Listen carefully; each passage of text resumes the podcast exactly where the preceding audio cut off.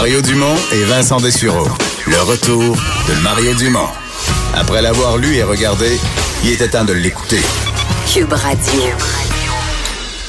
Alors, euh, le directeur parlementaire du budget qui a euh, déposé un rapport aujourd'hui attendu, Vincent, sur euh, Trans Mountain. Oui, et on se rend compte qu'on aurait possiblement payé quand même beaucoup trop cher pour ce pipeline. Le gouvernement fédéral qui a payé 4,5 milliards pour un pipeline qui pourrait valoir à peu près 3,6. Alors, on a un, milliard là-dedans qui, qui est de, de coûts qui auraient été dus à des retards, des hausses, des frais de construction, bon, qui étaient quasi inévitables qui ont été payés par euh, les contribuables. Alors, c'est euh, du moins ce que révèle cette étude du directeur parlementaire du budget. On va en parler avec le principal intéressé, Yves Giroud, directeur parlementaire du budget. Bonjour. Bonjour, Monsieur Dumont. Donc, vous avez regardé un peu les deux aspects, l'achat, la, transaction, puis un peu une fois, une fois qu'on est propriétaire de ça, qu'est-ce qui, qu'est-ce qui nous attend, qu'est-ce qui risque de nous arriver? Exactement. On a regardé combien les actifs que le gouvernement a achetés valent, c'est-à-dire le pipeline existant et aussi le projet d'expansion parce qu'il y a un projet de, de doubler, plus que doubler la capacité. Donc, on a regardé combien ça vaut. Puis on a estimé ça par deux différentes méthodes parce que c'est pas c'est pas facile de mettre un, prix ou une valeur sur un actif aussi complexe puis aussi peu commun qu'un un oléoduc. Donc avec les deux méthodes différentes, on arrive à 3,6 milliards et 4,6 milliards. Donc le prix réel se situe probablement entre ces deux bornes là. Euh, le gouvernement a payé 4,4 milliards, donc il a payé probablement au sommet d'une échelle qui nous semble acceptable.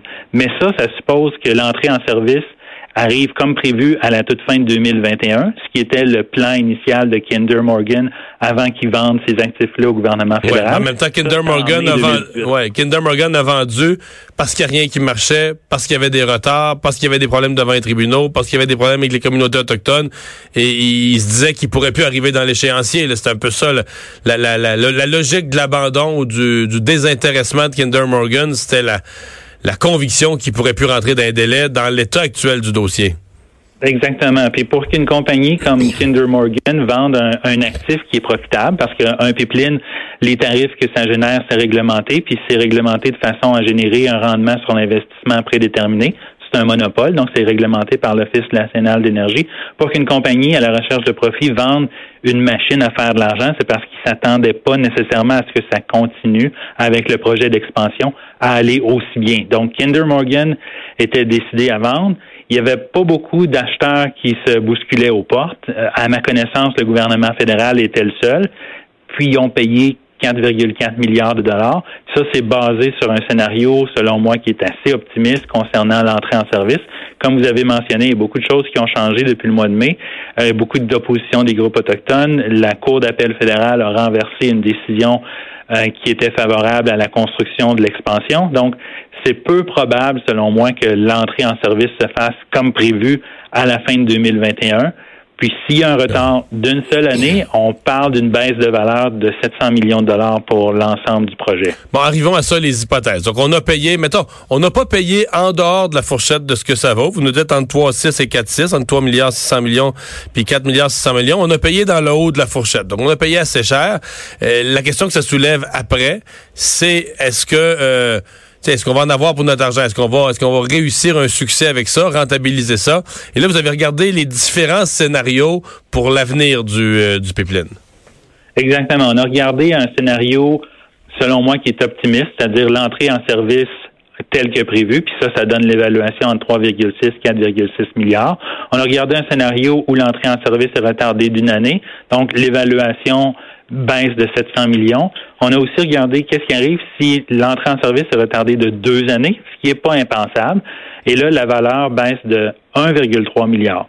On a aussi regardé si les coûts de construction augmentent de 10% ben euh, oui, parce que là, généralement dans des projets, quand on retarde, c'est rare que le prix des matériaux et tout ça est en baisse. Donc, si on retarde, ça veut dire qu'on va faire les travaux plus tard dans le temps, donc les travaux vont coûter plus cher.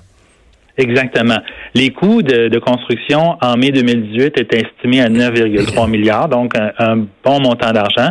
On a regardé ce qui arrivait si les coûts augmentaient de 10% puis les gens vont penser si ça augmente de 10% ben c'est 930 millions. Ben c'est moins que ça parce qu'il y a une partie des coûts qui vont être filés aux utilisateurs du pipeline. Donc, en tenant compte de toutes les méthodes de calcul, des tarifs que les utilisateurs doivent payer pour utiliser le pipeline, le, la valeur du projet baisserait d'environ 450 millions s'il y a juste une augmentation de 10% Évidemment, une augmentation de 20% on s'approche du 900 millions.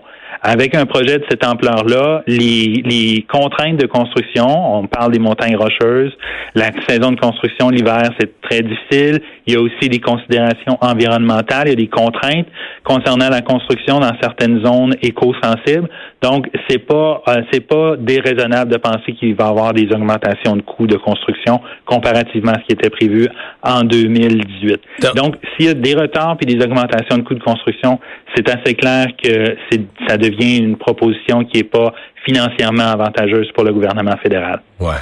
Y a-tu dans vos évaluations euh, le scénario optimiste, genre ça va mieux que prévu, on respecte les délais, les travaux se font bien. Euh, un scénario dans lequel le, gouvernement, mettons en 2021, pourrait revendre ça euh, à un acheteur intéressé à opérer un pipeline. Vous l'avez bien dit au début, là, opérer un pipeline une fois que tu sûr que le pétrole passe dedans, puis tu as des tarifs prédéterminés tu, fais de l'argent. Tu n'es pas à risque. C'est pas comme un restaurant que les gens viennent, les gens viennent pas. C'est une, entreprise sûre. Est-ce qu'il y a un scénario où le gouvernement pourrait revendre ça, l'avoir payé 4,4 milliards, puis le revendre, euh, je sais pas moi, à, profit? Ça serait bien étonnant parce que notre évaluation de 3,6 à 4,6, c'est exactement le scénario qui est maintenant optimiste.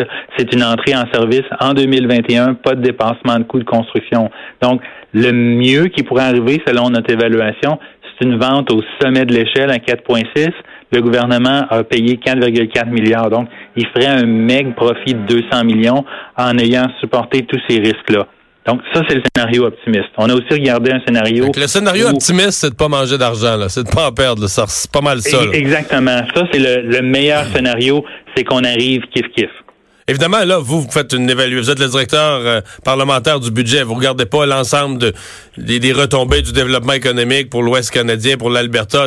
Le gouvernement nous dirait sûrement, ben moi, j'ai fait ça. Si je rentre dans mon argent, euh, j'ai fait quelque chose d'extraordinaire pour le pays, là, qui, qui, qui est pas nécessairement visible au niveau comptable. Non, c'est probablement vrai. Si le projet d'expansion va de l'avant, euh, les produits pétroliers albertains vont pouvoir se vendre plus facilement sur les marchés d'exportation parce que présentement, il y a beaucoup de contraintes en matière de capacité de transport. Il y a moins de capacité de transport que ce qui pourrait être produit. Donc, les producteurs pétroliers doivent vendre leurs produits à escompte pour tenir compte du fait que c'est plus difficile de l'acheminer vers les marchés qui en ont besoin. Les pipelines sont tous utilisés à pleine capacité, selon ce qu'on m'a dit. le transport est de plus en plus fait par voie ferroviaire qui est assez risqué. On peut se remémorer ce qui est arrivé à Lac Mégantic il y a quelques années. Donc, c'est pas des options qui sont les les meilleures concernant le transport. Ce que le gouvernement dit et la raison pour laquelle ils ont procédé à l'achat, c'est pour permettre à ce pipeline-là d'être construit, l'expansion, pour pouvoir plus facilement acheminer le pétrole albertain. Puis si ça, ça se fait, dépendant des conditions de marché à ce moment-là, ça pourrait amener un, meilleur prix, donner un meilleur prix aux producteurs pétroliers. Et ça, ça serait avantageux pour l'ensemble du pays parce que si les producteurs pétroliers peuvent vendre leurs produits mhm. à, un meilleur prix, euh, il y a euh, plus d'activité économique qui est générée, plus de rentrée fiscale pour les gouvernements. Parce que présentement, le, le pétrole albertain se vend à rabais comparativement aux autres pétroles sur le marché mondial. Yves Giraud, merci beaucoup pour euh, ces explications. Au revoir, le directeur parlementaire du budget à la Chambre des communes, Yves Giraud. On va s'arrêter, on va vous parler dans un instant euh, de consommation de Ritalin. Euh, c'est vraiment un gros sujet aujourd'hui alors que plusieurs pédiatres ont signé une lettre ouverte au Journal de Montréal, au Journal de Québec. Lise Ravary va être avec nous pour en parler.